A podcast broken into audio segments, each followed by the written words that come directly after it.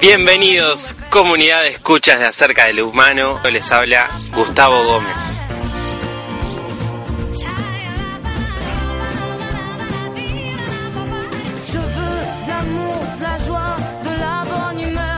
Vibrando en las ondas de 1250 AM y navegando en internet en www.radio36.com.uy. liberté. Oubliez donc tous vos clichés. Bienvenue dans ma réalité.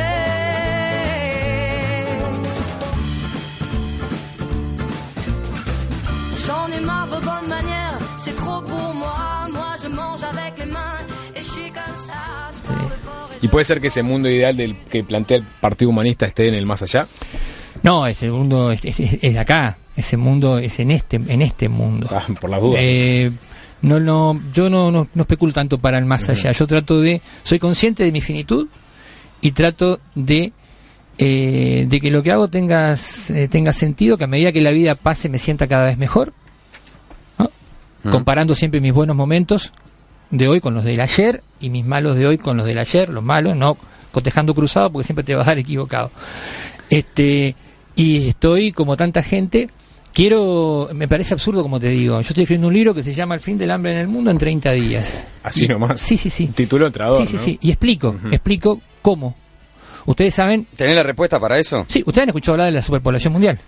¿Quién no ha escuchado hablar? ¿Sí o no? ¿Sí? Sí, sí. Bien.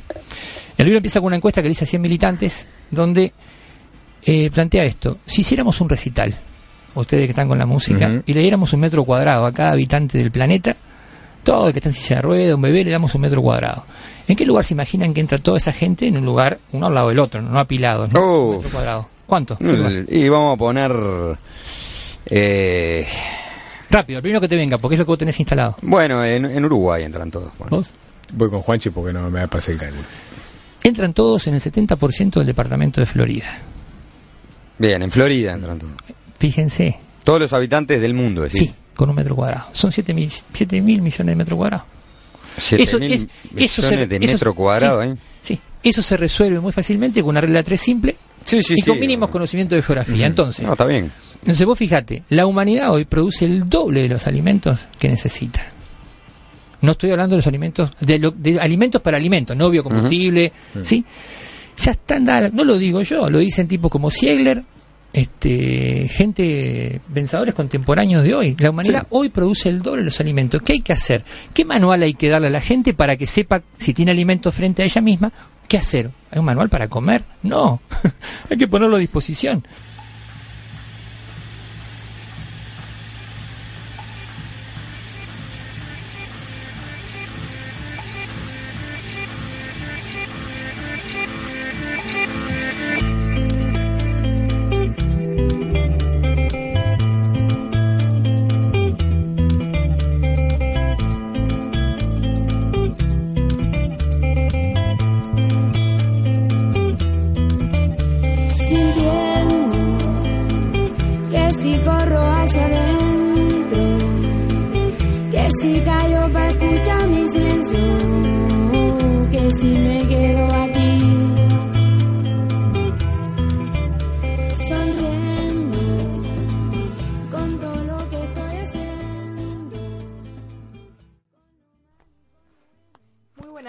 Amigos escuchas de Acerca del Humano. Buenas noches, Gus. Y seguimos con nuestro ciclo de autoconocimiento, donde el, el programa pasado vimos un análisis de la situación actual en la que vivimos y ahora lo que vamos a ver es la autobiografía, el estudio de la propia biografía de uno. Y si analizamos las situaciones que hoy en día nos generan tensiones y climas, vamos a ver que muchas tienen que ver con situaciones del pasado que están determinando nuestra vida actual, ¿no? Entonces, es por esto que nos parece importante estudiar la autobiografía, porque vemos que nuestro pasado influye, en primer lugar, porque todas las situaciones que hoy vivimos vienen armadas desde nuestro pasado, se vienen armando y llegamos al momento hasta donde hoy estamos, ¿no?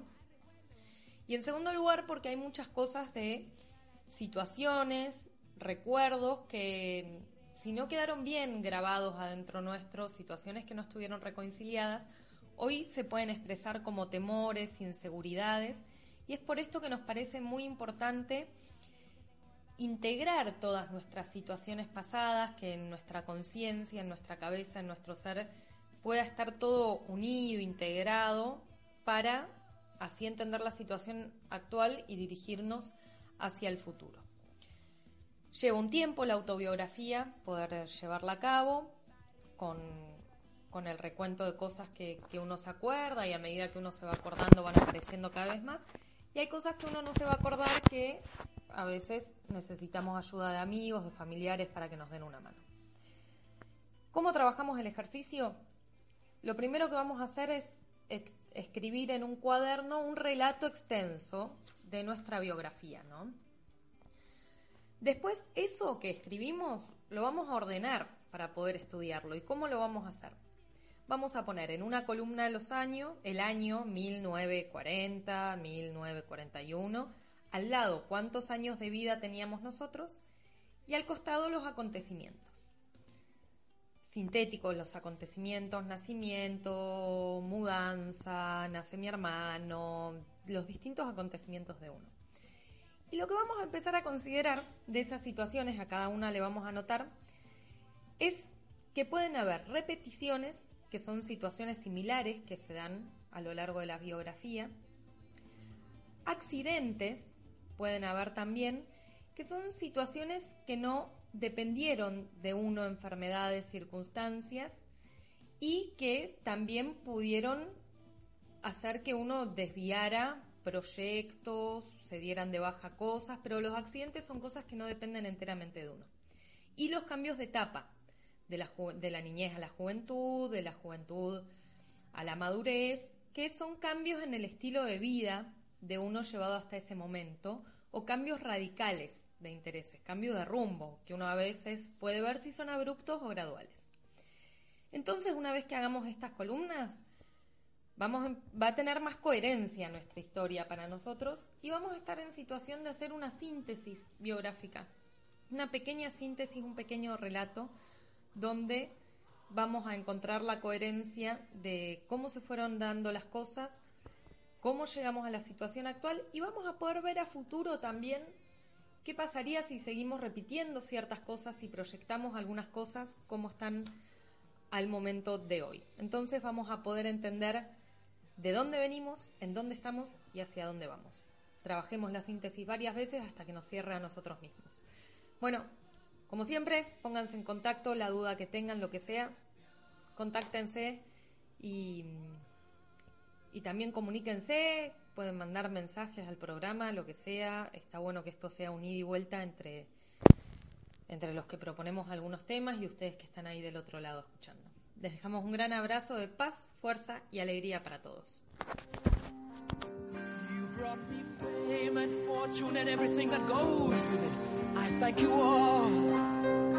But it's been no bed of roses,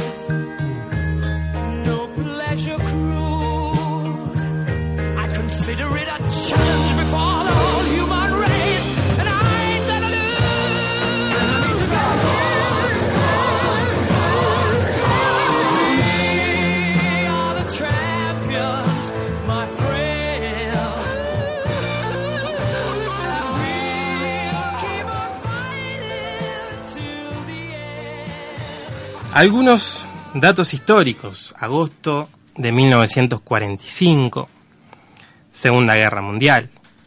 En ese contexto, guerra entre Estados Unidos y Japón. Estados Unidos ya lo tenía prácticamente derrotado a Japón en agosto de 1945. Estados Unidos, por su sistema de espionaje, ya sabía que Japón estaba a punto de rendirse.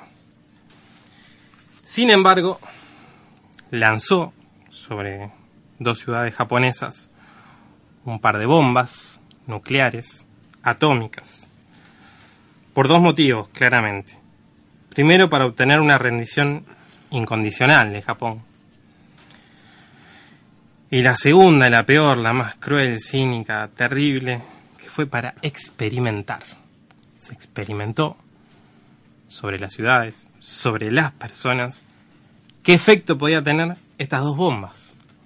Una, como decías vos, la de Hiroshima, de uranio, y la otra, la de Nagasaki, de plutonio. Ahí De queda plutonio. claramente expuesto que era un experimento. Bueno, a ver qué produce el uranio, qué produce el plutonio. En Hiroshima murieron 100.000 personas en el momento, en el acto. En la historia es el arma que a más personas ha matado en, en un es momento. cierto, es, es, es el arma que más personas mató en menos tiempo. Eso totalmente, hasta hoy. Hasta hoy. Luego siguió muriendo gente por las quemaduras, por el cáncer que produjo la radiación. Se calcula que unas 250.000 personas murieron por la bomba de Hiroshima.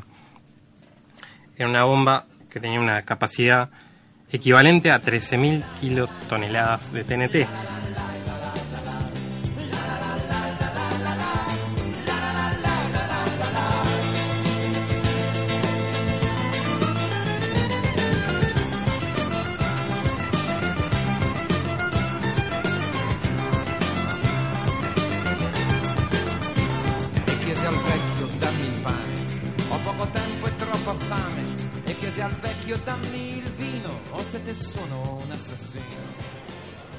Toda esta secuencia es fácilmente reconocible. Y así llegamos a un mundo en el que la concentración del poder financiero tiene postrada a toda industria, a todo comercio, a toda política, a todo país y a todo individuo. Comienza la etapa del sistema cerrado y en un sistema cerrado no queda otra alternativa que la desestructuración. En esta perspectiva, la desestructuración del campo socialista aparece como el preludio de la desestructuración mundial que se acelera vertiginosamente. Este es el momento de crisis en el que estamos ubicados. Pero la crisis tiende a resolverse en diversas variantes, por simple economía de hipótesis y además, para ejemplificar en grandes trazos, en las cartas se esbozan dos posibilidades.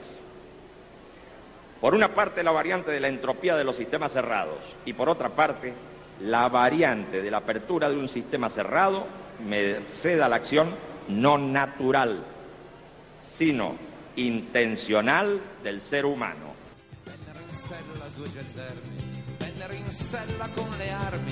Chiesero al vecchio se lì vicino fosse passato un assassino. Ma all'ombra dell'ultimo sole s'era assopito il pescatore e aveva un solco lungo il viso come una specie di sorriso e aveva un solco lungo il viso come una specie di sorriso.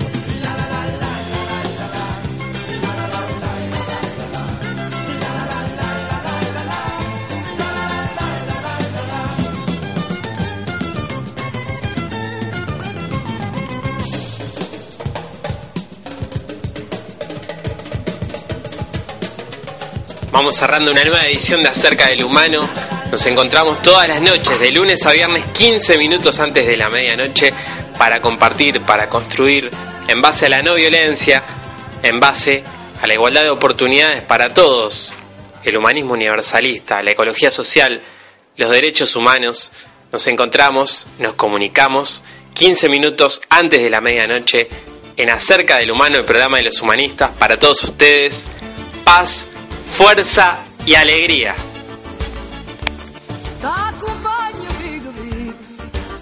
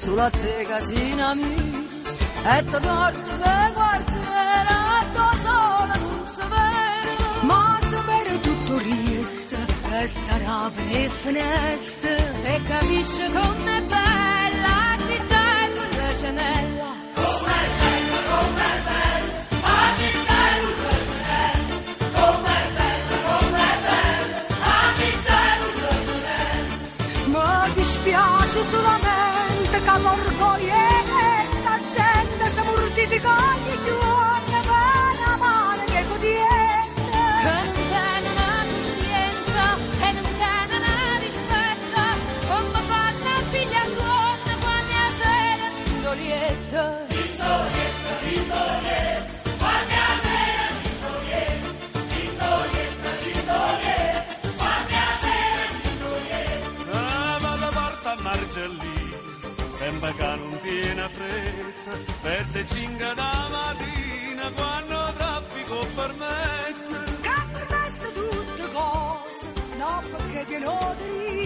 Ma perché